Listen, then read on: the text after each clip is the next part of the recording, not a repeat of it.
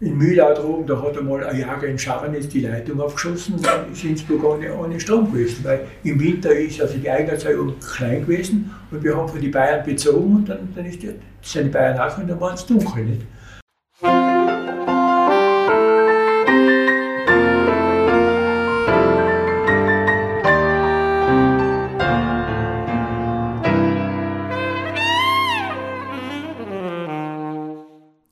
Hallo und herzlich willkommen zur ersten Folge der zweiten Staffel von Archivwürdig, dem Podcast des Innsbrucker Stadtarchivs. Sie haben bereits die Stimme unseres heutigen Interviewten Paul Steinlechner gehört. Paul Steinlechner wurde 1939 in Mühlau geboren und bei einem Zeitzeugengespräch berichtete er uns unter anderem über das Aufwachsen in Mühlau, die Besatzungszeit, seine Schulzeit, aber auch seine Bergsteigertätigkeit und seiner Anstellung bei den Stadtwerken da wir die Aufzeichnung des Gesprächs vor Ort in Mühlau gemacht haben, kann es hin und wieder zu kleinen akustischen Störungen kommen. Beim Interview anwesend waren mein Kollege Matthias Ecker, Manfred Liebentritt und meine Wenigkeit. Mit diesem kleinen Vorgeschmack möchte ich nun direkt in das Gespräch überleiten. Ich bin der Paul Steinlechner, geboren am 9.8.1939. In Mühlau aufgewachsen. In der Kriegszeit haben wir in der Schafenstraße 31 hinunterschauen können nach den Bombenangriffen, wie es gebrannt hat in der Stadt unten. Und habe miterlebt, wie meine Großeltern also in der Nähe vom Westbahnhof ausgebombt wurden und dann also nach Leimos hinausgezogen sind in, in eine sichere Gegend, weil in der Bahnhofgegend, Gaswerkgegend war alles also dann unsicher nach diesem ersten Überraschungsangriff. Der Amerikaner, glaube ich, waren das, ich weiß es nicht genau. Und dann bin ich da in Müller in die Volksschule gegangen, gleich nach dem Krieg, 45er Jahre. War also, war also ziemlich große Not eigentlich. Im Krieg haben wir das nicht so gemerkt, aber danach haben wir dann die Lebensmittelkarten gehabt und haben dann beim Oberdander bzw. beim, beim Stier da eingekauft. Und da hat man Karten für Vollmilch gehabt, Makeln, Makeln für Magermilch. Und Magermilch hat man mehr gehabt immer. Kannst du dich erinnern, wie die Amerikaner gekommen sind? Oder wie sie gekommen sind, nicht, nein, ja, insofern, sie sind gekommen, plötzlich waren also Uniformierte da, auch in der Schaffelstraße 31, wo ich gewohnt habe. Und die sind gekommen und haben gesagt, innerhalb von zwei Stunden müssen wir weg sein. Sie haben das ganze Haus beschlagnahmt. Mhm. Gut, die alten Leute, die Besitzer im Parterre haben es reinlassen, weil die waren damals schon 80 und dumm. Aber den ersten Stock und den, und den zweiten Stock, den haben sie immer, wir sind hinaufgezogen dann in das kleine Häusl was Blick habe, ist in der Kurve drinnen. Da hat die Großtante früher gewohnt, das, hat, das Haus hat der Vater erworben. Noch äh, beim Bürgermeister von Arzel, das Grundstück hat er gekauft, vom Bürgermeister Lechner damals war das. Äh, und danach ist dann Arzel eingemeindet worden, es in der Stadt nicht. Und, und in dem Häusl, da haben wir dann unterm Dach oben, ganz nieder, was weiß ich, nur auf der Stockhöhe von 1,10 Meter vielleicht, da hat die Tante für die, für die Gas, die sie gehabt haben, und Gas haben halt damals mehrere Leute gehabt, Sei oben gehabt und da, da hat sie auch mit meiner Schwester oben, geschaffen. Dann. Die Mutter hat bei der Großtante unten geschaffen. Und dann sind wir oben wieder. Nach einiger Zeit sind die Amerikaner weg. Und dann sind sie zwei Mal gekommen. Das waren dann, glaube ich, die Franzosen. Und die Franzosen, die sind dann länger, länger geblieben, beziehungsweise hieß auch eine Französin, eine Pariserin, hat dann also im ersten Stock oben mit, mit, mit einem Lebensgefährten oder Mann, also dann also gewohnt auch noch, zumindest bis, vielleicht bis in 55 Jahre oder so, weiß ich nicht. Dann sind die, diese ganzen Präliminare, die sich die Dinge genommen haben, die, die Besatzungsleute weggefallen und dann weiß ich nicht mehr, was, was da gewesen ist. Dann hat jedenfalls der Molling diese Wohnung gekauft. Hat man da mit diesen, mit diesem, jetzt Ehepaar Kontakt gehabt oder ist man denen so ein bisschen aus dem Weg gegangen oder war das, waren, oder haben Nein, nein, haben wir schön Kontakt gehabt. Wir haben einen Buben gehabt, der hat Coco geheißen und, und der Opa von dem war der Bozner, das waren umgängliche, nette Leute. Der Macher war also ein Ding, äh, meines, ein Schwarzhändler oder, oder hat man damals gesagt, der hat also immer große Mercedes und große BMW gehabt. Damals hat niemand ein Auto gehabt, nur der Rauch hat ein Auto gehabt und der Dr. Bosch, der Sprengelarzt. Und, und, und, und der Richter Heinz, der ist mit BMW und umgefahren, ganz flache Sportwegen und so. Und es, es sind also dann vollweise so amerikanische Autos gekommen mit Bridgen oder Kastenaufbauten. Da ist allerhand rein gewesen und das ist umgeladen worden. Die haben halt irgendetwas gebogen oder, oder abgebogen und dann verschoben oder verkauft. Nicht? Ja, das war, da oben und dann Volksschulzeit war da unten und da haben wir dann also bekommen, Vormittag immer eine Ausspeisung. Das waren so Armeegefäße, äh, olivfarbene, da war drinnen so ein Kakaobrei. Der hat am Anfang ganz gut geschmeckt, aber nach einem halben Jahr ist der, der bis da hergestanden. Die Direktion und die Lehrerinnen, wer waren da? Der Lehrer haben wir gehabt, den Oberlehrer, den Gassner. Den haben wir die ganzen vier Jahre gehabt. Wir waren da zuerst in Partell zwei Jahre und dann erst ein Stück zwei Jahre. Schön das Zimmer heraus zum Hauptplatz, weil er der Oberlehrer war. Das ist den schönsten Klassenraum, also bewirtschaftet da oben. Und der, der, der Pfarrer war also, was nicht mehr wie er geheißen hat, aber jedenfalls waren alle freigebig mit, mit Dachteln, mit dem Geigenbogen anziehen, über, über den Dienst, über den Schädel ziehen. Und der Pfarrer hat einmal den Schwarzenberger, der da oben, Mecklenburg oben gewohnt hat, irgendwo, oder Richardsweg, am Ende vom Richardsweg, einmal beim Arbeiter gezogen, dass er eingelesen wurde, dass er blutet hat. Nicht? Weil er heute halt ein bisschen zu laut war in der, in der, in Religion und das wenig aufpasst hat. Ja, Schulzeit, ich habe mich also jetzt beim Film erinnert an vieles, wie es das der Christoph gezeigt hat, mit der Mühler Musik. Weil damals hat man ja keine Musik gehabt, man hat entweder selber gesungen, meine Mutter hat gesungen mit ihren Geschwistern. Wir selber haben auch allerhand Lieder gelernt in der Schule und haben auch mit Ungarn gesungen. Und ansonsten äh, Musik im Radio, im Volksempfänger, der die hat gleich gekocht, da hat es keine, keine, vernünftige Musik gegeben. Wenn eine Musik live war, wie sie auch noch heute existiert, dann ist da Musik dabei. Weil ein Marsch, den die gespielt haben mit, mit, mit allen Instrumenten, der hat damals schon geklungen, wie er heute klingt vielleicht, nicht? Oder ähnlich. Und da haben wir als Kinder so geschaut, haben immer gesagt, hinter der Musik hergegangen, war immer ein Fest, wenn von Leichnam die Musik marschiert ist, oder zur Erstkommunion. Erstkommunion haben wir gehabt. Das hat die, die Familie Rauch ausgerichtet dann. Das erste, die erste Toten in meinem Leben. Und dann Kakao hat es dann beim Covid gegeben für die ganze Volksschulklasse. Nicht?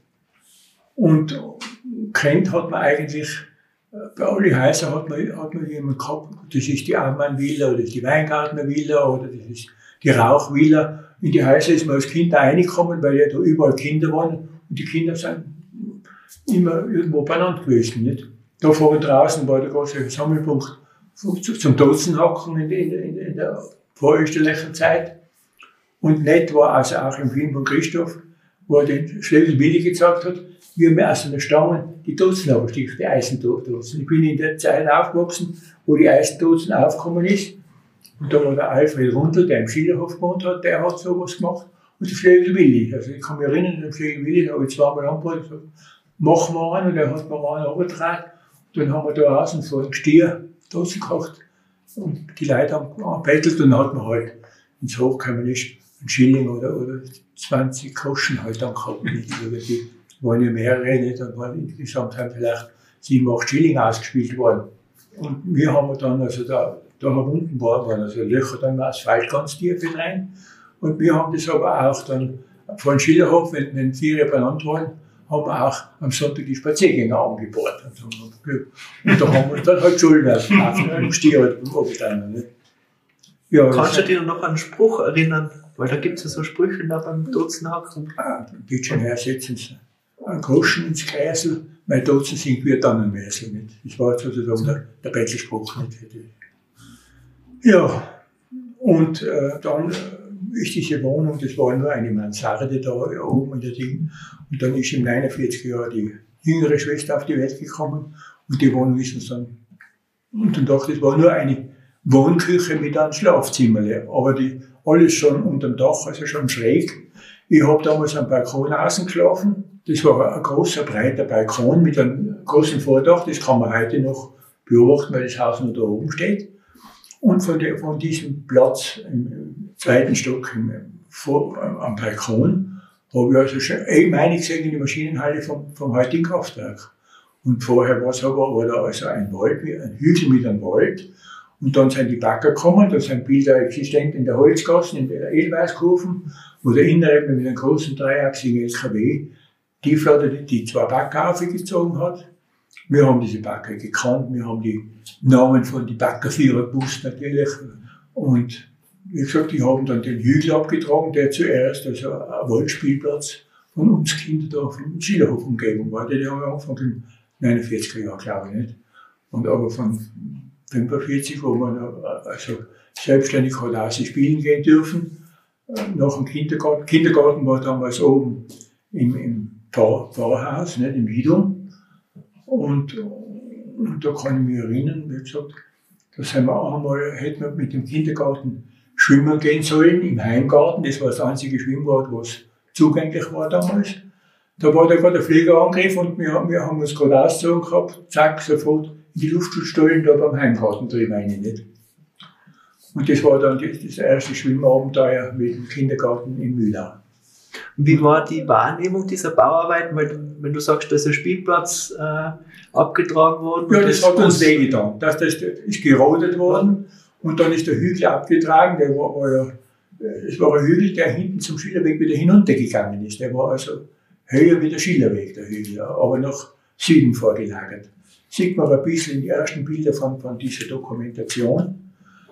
Waren wir als Kinder traurig, aber, aber nicht lang, als die Mädchen vielleicht mehr, aber wir als Buben, wir haben in der Baustelle also ganz eine interessante Demonstration immer gehabt. Nicht? Backer, Kräne sind aufgestellt worden, Zimmerer waren da, Schweißer waren da, Rohrleitungen sind geliefert worden. Dann war ein Schrägaufzug hinauf. Also die haben ja keine Straßen gehabt, zu den Stollen hinauf, sondern einen Schrägaufzug. Und alles, was sie da gebraucht haben, an Zement und Baumaterial, ist über den Schrägaufzug hinaufgeführt worden. Und die Teilstation vom Schrägaufzug war genau hinter unserem Haus. Wenn man aufs Klo gegangen ist, im Klofenster hat man genau zu dieser Teilstation vom Schrägaufzug gesehen. Und wir als Kinder haben also uns den Schrägaufzug, der war ja so wie heute die Hummerburgbahn, so schräg gebaut. Nicht? Damit also im Durchschnitt die Fläche, wo also die, das Material gelagert war, halbwegs eben steht und nicht abgefallen. Nicht? Wenn ihr eine waagerechte Geschichte habt, dann fällt alles ab. Jetzt ist er so schräg gewesen. Und da hinten war so eine, Dreieckskonstruktion, war dieses Wagele. Es ist von da gleich steil aufgegangen. Und da haben wir jetzt als Kinder aufgehängt. Wenn, wenn, wenn keine Polierung war, der also das abgelehnt hat. Und wir sind da, hat es also dann am Buchweg oben eine Brücken gegeben, gezimmerte Brücken, die haben wir alles gezimmert, nicht? Also, da war nichts fertig, wie, wie heutzutage, wo man Fertigbauweisen hat, sondern alles ist, ist frisch mit Holz und Bretter angeliefert worden und alles haben Zimmer, tüchtige Zimmerer dann also gemacht, diese Brücken hinauf vom Schrägaufzug. Und die Brücken haben wir bis, zumindest bis zur zweiten Brücke haben wir uns da traut oben zu sein. Dann war es uns zu weit zum Zurückgehen, nicht? weil wir sind ja nur hm. hinauf da oben gestanden. Und es war immer ein Wagenführer dabei, aber der hat das nicht immer bemerkt. Wenn da kleine Kinder hinten oben hängen, die hat er nicht gesehen. Er ist vorhin gestanden, er hat, da war also ein Draht und da hat er eine Stange gehabt und da hat er können also Signal geben dem Trommelführer, dem Zugseil, Windenführer, der oben am Rosnerweg war und hat also dann stoppen können. Er hat müssen signalisieren. Und dieser Wagen war meistens begleitet. Und wie gesagt, da hat man halt schauen müssen, dass man speziell, wenn er Rohre geführt hat, die also auf dem ganzen Abschnitt, überall hat er stehen bleiben müssen, überall hat er ausladen müssen, dann war dieser Wagenführer wichtig. Aber wenn er durchgefahren war, dann, dann hat niemand oben sein müssen, dann da unten aufgefahren, ist aufgefahren. Einmal hat es sogar ein Ding gegeben, einmal ein Seilriss und dann ist der Wagen mit Zement runtergedonnert. Und der ist dann eine in die, in die das war so ein Gruben, eigentlich bei der Hungerbrutbahn war auch so etwas ähnliches, dass dieser Wagen in die Gruben rein ist, der ist da eingedonnert und die Zementsäcke, die sind alle geplatzt von dieser Wucht. Und da hat es dann also äh, am Schillerhof oder am Schillerweg eine riesen Staubwolke gegeben. Das war ja unheimlich spannend und ein bisschen grausig natürlich. du hast ja den Schrägaufzug genannt, aber es hat ja auch einen, einen Zug gegeben, der den äh, Hügel da mehr oder weniger so, den Hauptraum nach, nach Westen abtransportiert hat. Heutzutage haben sie die großen Mullenkipper, die, die, die über, überdimensionierten Mullenkipper oder, oder drei- oder vierachsige LKW. Damals waren diese kleinen LKW, wo wir als Kinder auch sind, das waren äh, Wagen mit einer Britschen mit, mit zweieinhalb Meter Länge oder der hat, der hat äh, ein Nutzer vielleicht von, von dreieinhalb, vier Tonnen gehabt. Nicht? Da sind drei oder vier Autos immer gefahren von der Art der Schodergruben hinüber zu, zu, der, ähm, zu der Mischfabrik, oder da waren zwei große Trommelmischer, die also ständig versorgt werden mit Schotter und mit Zement. Nicht? Mit Zement hat er am Hafenbahnhof geholt immer und da hat man als Bub manchmal mitfahren dürfen. Nicht? Also, einmal da haben sie Not einen Mann gehabt, da hat er in der Hand gefällt und gesagt, du packst schon, du hilfst uns die Zement aufladen. Nicht? Die waren 50 Kilo Sachen, nicht? die waren ganz anders. Nicht? Wenn wir jetzt, den, den Zug, der den Abraum der, der, der Abraumzug, ja. Sie haben als Erste dann also diese Backer hinaufgeführt und der Backer hat natürlich den, den Ding abtragen können und dann haben sie also immer vom Backer weg Gleise angelegt von, von dieser Baustelle des abgetragenen Jüls, den haben sie in Schichten abgetragen und diese äh, Gleise sind nach Westen angelegt worden, Richtung Duftbach hinüber. Und da war früher die Wiese vom Rauch, der, der Rauch hat auch einen Pächter gehabt oder, oder einen, einen Bauernhof gehabt, das war der Steiger Toni, der, der oben im, im Rauch-Olea-Areal sein, Ding gehabt hat. Und der hat für den Rauch die Wiesen bewirtschaftet. Und, der, und die, die war eine große Rauchwiese. Da sind wir als Kinder auch Skifahren gewesen und die, die ist dann also äh, verändert worden durch den Abraum oder durch die Deponie aus diesem Hügel. Und aus der, aus der, aus der Deponie, aus dem Aushub vom Speicherbecken. Die, die haben zuerst einen Hügel eben gemacht und dann haben sie noch abgesenkt, diese 15.000 und 10.000 Kubikmeter nutzen halt von die, von die Speicherung. Nicht? Und um das also weiter zu transportieren, haben sie gehabt, also die, diese Züge mit Dampflokomotiven sind abgebildet in, in diesen alten Alben drinnen. Das war jeweils äh, zwei Dampflokomotiven, zwei Züge, eine ist immer ausgefallen, ist entleert worden und der andere ist herinnen beladen worden von den zwei Backen. Und, und diese Loren, die sind äh, damals geplant gewesen für das Kraftwerk Westtirol. Und der Inneregner hat da also offenbar schon die Hand ein bisschen drauf gehabt, hat er vorgesehen für das Westtirol-Kraftwerk. Die sind vom Ötztal runtergekommen, die waren also, da war eine große Deponie oben für, für Materialien für den Bau der Westtiroler Kraftwerke. Und, und das, was ich mich erinnern kann, äh, sind die von da, da hergekommen. Und die sind dann halt da droben mit, mit gefahren, diese zwei Züge mit jeweils acht so Kippladen. Und zwar, das waren schon große. Kleine Loren haben sie gehabt für, die, für den Beton von der Betonfabrik hinüber zum Schrägaufzug und für das Betonieren der Speicherbeckensäulen, der Speicherbeckenwände, der Speicherbeckenboden, der Speicherbeckendecke. Das haben sie also mit kleinen Loren in die Gegend für die Kleinen hingeführt. Nicht? Also waren zweierlei Spurweiten oben. Kleine für den Kranbetrieb, aber auch für die Stollen. Die Stollen sind mit einer anderen Spurweite gefahren. Die anderen, die mit den Dampflokomotiven waren ganz, ganz andere Kaliber. Nicht?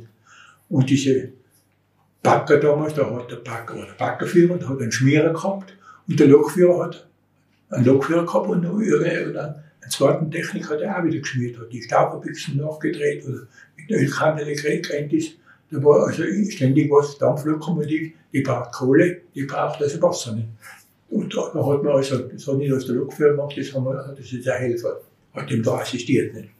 Und war also ein lebendiges Kind da droben immer nicht. Und ihr habt euch auf der Baustelle also frei mehr oder weniger bewegen können oder also ja. Freundschaft oder Kontakt mit den Bauarbeitern geschlossen und die haben euch Mit den Bauarbeitern nicht so. Oder, oder mit das waren also Baraber. Okay.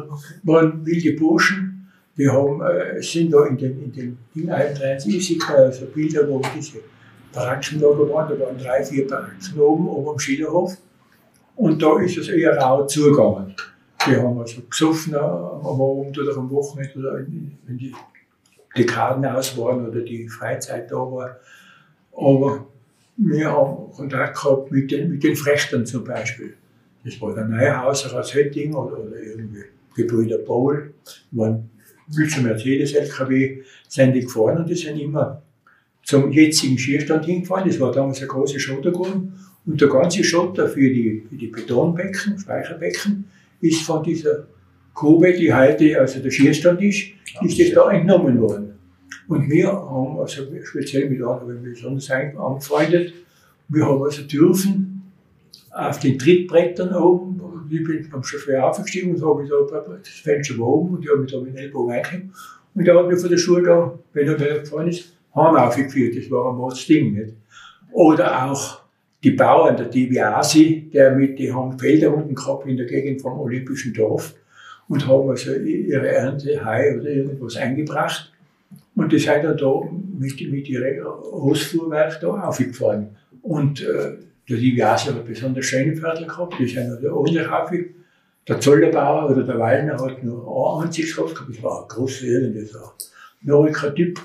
Der Gundolf oben, der hat Kier gehabt mit Kier.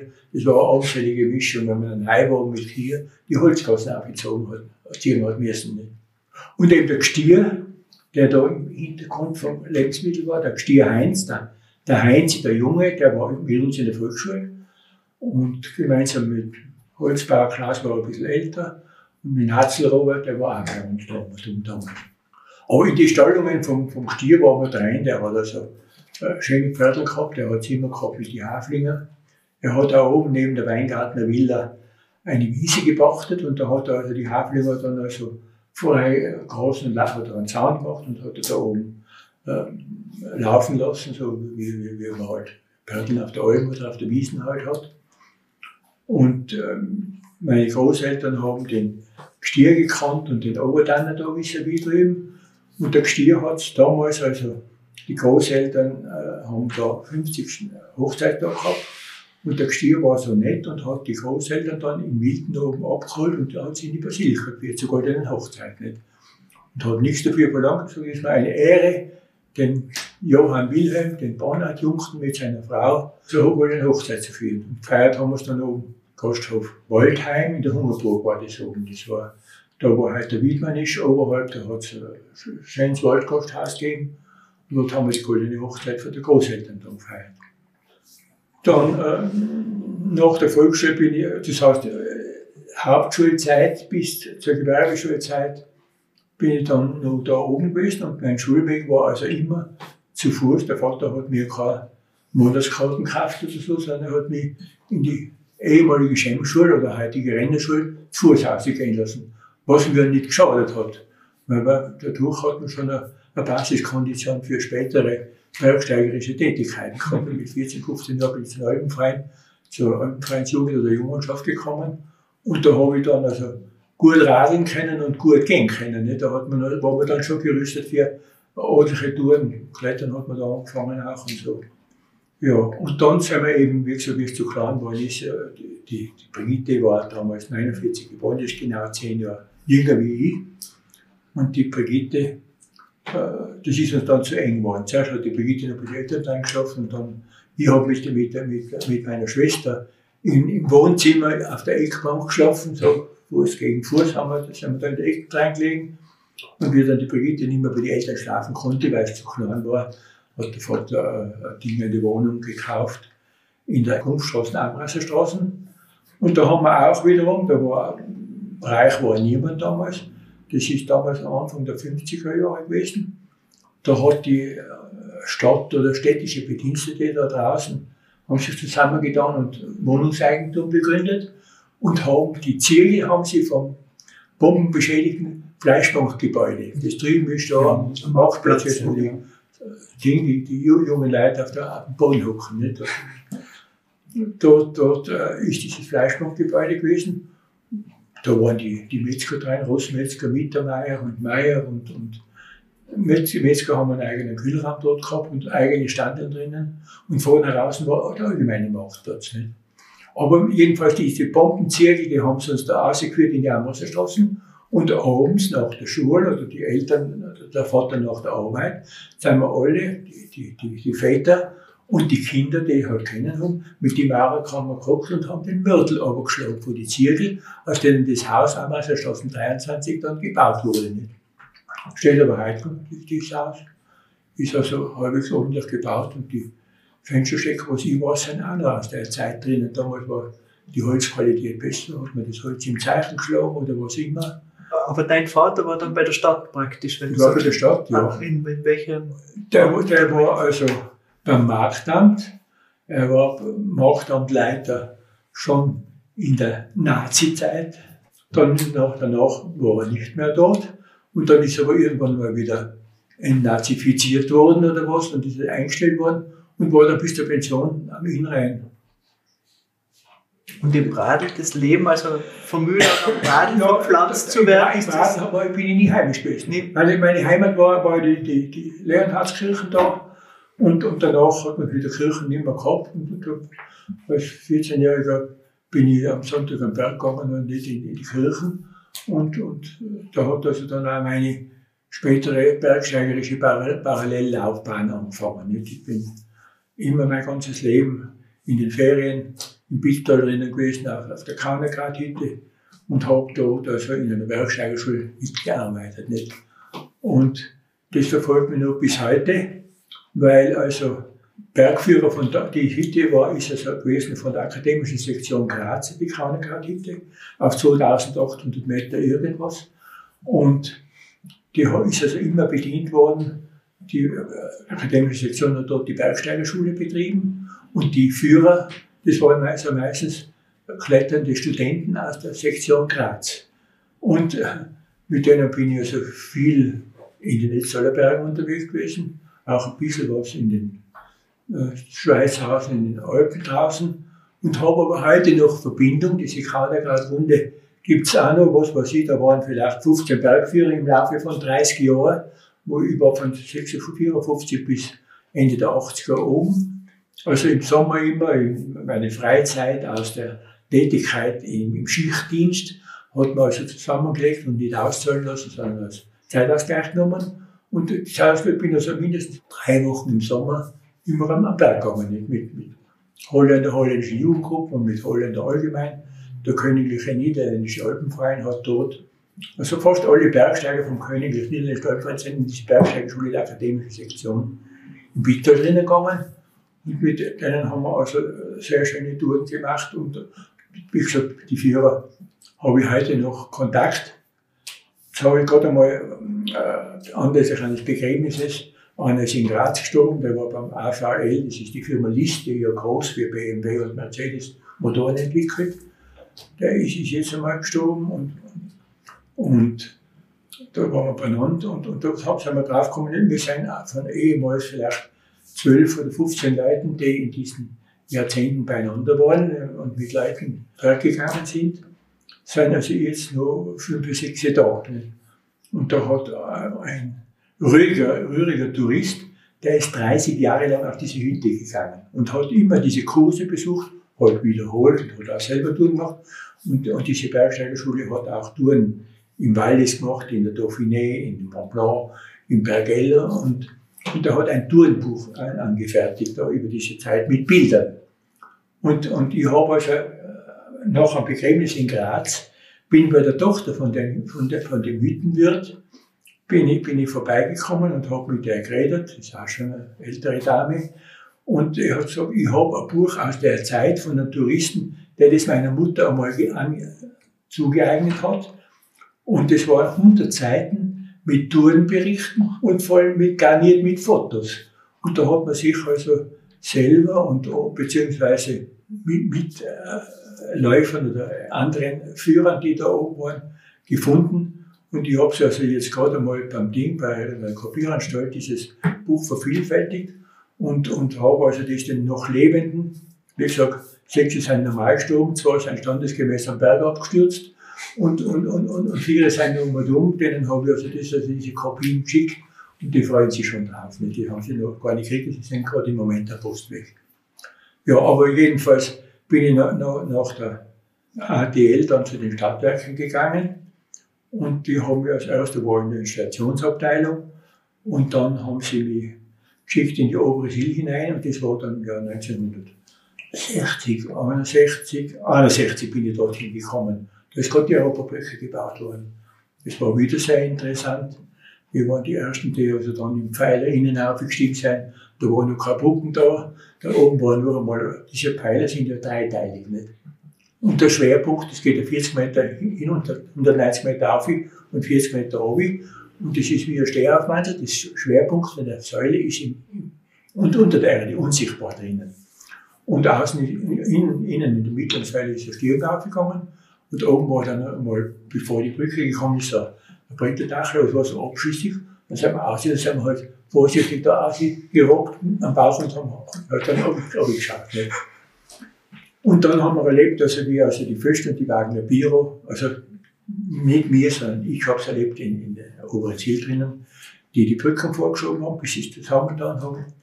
Dann war einmal dieser tragische Vorfall, wo drei Leute von der Wagner Biro mit einer Platten runtergefallen sind, auf die, auf die, am Schönberg, oben der, oberhalb der Schönbergstraße sind die dann gelegen. Das war also sehr einschneidender Moment für, diese, für den Bau der Europabrücke. Die Föst ist also, glaube ich, unfallfrei durchgekommen. Die Wagner Biro hat auf Anschlag drei, drei Tote gehabt. Da hat also, das sind diese zwei Längsträger und da haben sie immer so Platten eingesetzt dann. Und da haben sie dann also gewartet immer auf, wenn, wenn ein Loch kommt, dann haben sie irgendeinen Stift, einen Bassstift reingetan und dann die Schrauben. Und da haben sie gesagt, jetzt kommt er gleich. Und dann war es aber, das war aber schon die Luft. Und das war nicht mehr das Loch. Und wenn du stehst, dann ist sind die drei Männer, die auf der Platte gestanden sind, angekommen. Und früher hat man ja nicht an jeden angehängt. Heute, heute darfst du, wenn du zwei Meter reich ist, musst du ja fast einen Sicherheitsgurt anlegen und, und anhängen. Damals war das halt nicht so, dass jeder kennt ist. Nicht? Heute siehst du völlig Großbaustellen, siehst du, wenn sie einen Masten aufgehen, haben sie immer die großen Hackel mit und so. Jetzt zack, zack, zack, immer hängen sie rein, wie die Leute am Klettersteig. Nicht? Kein Moment umgesichert, immer, immer mit, mit irgendwie mit, mit einem festen Punkt verbunden. Das war damals eben nicht so. Und wie war der Dienst im Kraftwerk? Also wie kann man sich so einen, einen typischen Arbeitstag ja, vorstellen? Die Kraftwerke haben früher äh, einen, ein Kraftwerk liegt an, an einem Bach oder in dem Fall Müller, das war ein Sonderfall mit, mit der Quellfassung, aber an der Siel, an der Siel. Und da war ein Schleusenwärter im Nord 3 drinnen. Da war ein Turbinenwart in der Maschinenhalle. Das sind drei Maschinen, da war ein Turbinenwart.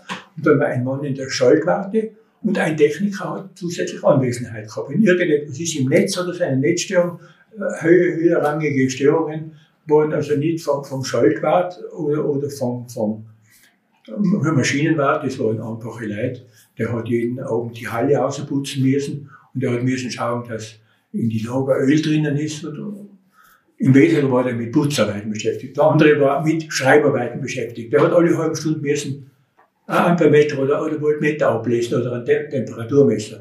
Und da sind solche Bögen gewesen und die hat man dann zweimal in der Woche in die Direktion getragen. Das sind der Betriebsleiter oder sein Stellvertreter hat das in einer Bandnummer dann und hat das in direkt angeschaut und hat geschaut, ob diese Werte, ob Besonderheiten vermerkt sein, über eine Rubrik, wo man Besonderheiten vermerkt hat, ob die Werte normal sind und ob die Erzeugung, die Kilowattstunden, also passen.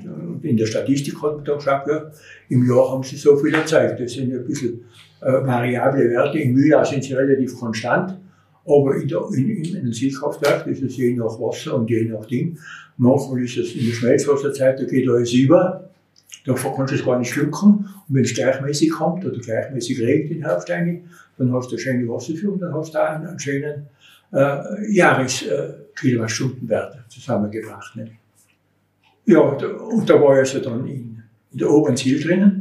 Und dann war in Mühlart oben, irgendwie ist jemand in Pension gegangen oder was. Ich glaube, der Ehrlich ist in Pension gegangen damals, der damals als neuer Werksleiter das Mühler Werk übernommen hat. Das war ja auch eine Geschichte, die überraschend war mit der großen Lawine drinnen, die, die das alte Mühler Werk stillgelegt hat. Dann haben sie das andere, war fast fertig, das haben sie beschleunigt in Betrieb genommen, damit sie sowohl einen Strom wieder haben, sie sind die, Stromerzeugung ist ja Ausfall. Da, da sind ja schöne Bilder drinnen von dieser Lawine. Und da ist, ist sozusagen die Maschinenhalle und die Generatorhalle anderthalb Meter im, Schlamm, im nassen Schlamm gewesen. Und die Maschinen waren kaputt und die Turbinen und die Regler waren auch. Äh, Maschinen sind also, glaube ich, eine davon, ein Generator ist nach Wien gekommen, ins Technische Museum.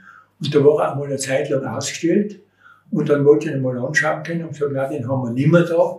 Wir haben jetzt eine Maschine vom, vom Ruhezwerk drinnen. Die Stadtwerke haben mir dann wieder eine geschenkt. Das war die Maschine vom Ruhezwerk dann nicht. Das äh, Ruhezwerk ist ja auch dann irgendwann einmal in den 60er Jahren neu gebaut worden. Das war auch, die Stollen waren in miserablen Zustand und die Maschinen und Leistungen haben also das Wasser zu wenig ausgenutzt. Dann haben sie also diese Schachkraftwerke in Fulpils gemacht, nicht? wo sie also große Schwierigkeiten gehabt haben. Da war Schwimmschotter und die haben, müssen da 170 Meter in die Tiefe hinunter in Schwimmschotter. Was nicht geht, dann haben sie also tief gefroren das Ganze und wie es gefroren war, hat man den Schacht vortreiben können. Also früher ist der Schacht, da hat es einen Stollen gegeben, der ist gegangen äh, rechtsufrig, also orografisch rechts von der Ruhetz hinaus bis hinter der Europabrücke. Da ist oben die Kapelle und da sind damals vom Ingenieur Riel geplant, äh, wurden die Wasserschlösser für zwei Kraftwerke, für das Silberg und für das Ruhetzwerk. Beide hat der, hat der Riel gebaut. Nicht? Und, und die Wasserschlösser sind auf selber Höhe und da hat man einen Verbindungsstollen gebaut. Es ist nach wie vor im Betrieb, der Verbindungsstollen zwischen diesen zwei Kraftwerken. Und zwar die Ruhe, die Bundesbahn hat diese Neutrasierung gemacht statt am Hang hinaus und dann Kraftabstieg per Rohrleitung hinunter, haben sie also jetzt also im Pulpus das Schachkraftwerk und einen eigenen Stollen, neuen Stollen hinaus zum jetzigen Silber und die Stadtwerke. Und die Stadtwerke haben dieses Kraftwerk übernommen und gesagt, uns ist das gerade recht, die haben damals den Stollen vergrößert. In dem Hunger nach in Energie hat man also äh, der Speicher in der unteren Sill mit 30.000 Kubikmeter war zu klein für die Stadt. Hat man den Stollen gebaut, der Speicherbecken hat ein Gefälle von 100 Meter und in der oberen Sill haben sie ein Gefälle von 180 Meter. Und wenn sie den Stollen von Mod 3 ein bisschen größer machen, und dasselbe Stollenvolumen zusammenbringen durch die Vergrößerung vom Querschnitt, wie vom Reicher oben in der unteren Sill, dann haben wir eine dreifache, die doppelte Menge durch die doppelte Höhe, Fallhöhe. Und das Wasser kommt mir dann zugute noch in der unteren Sill. Nicht? Wenn es oben speichert, geht es über zwei Stufen dann hinunter. Ja, jedenfalls, so hat sich dann dieser Kraftwerksbetrieb abgespielt. Und ich bin also dann also von Mühl drei Jahre in Mühl oben gewesen und dann habe ich die Untersee gebaut und die Stadtwerke haben mich dann da hinüber geholt, bis ich die Turbinen aufstellen, vom Turbinen aufstellen war ich dann drüben in Unterziel dabei, dort bin ich bis zur Pension geblieben und dort sind auch Wohnhäuser entstanden und in den Wohnhäusern, da lebe ich als Pensionist heute noch drinnen. Und gibt es etwas Besonderes aus der Dienstzeit jetzt noch, also ein besonderes Erlebnis?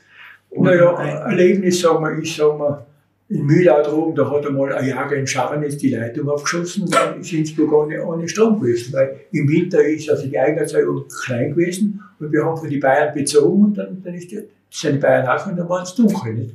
Dann, dann bist du im Dienstzimmer, dann, dann musst du schauen, geht die Straßen vielleicht nicht mehr das Dienstzimmer, war im alten Werk und das neue Werk hat kein Dienstzimmer gehabt praktisch.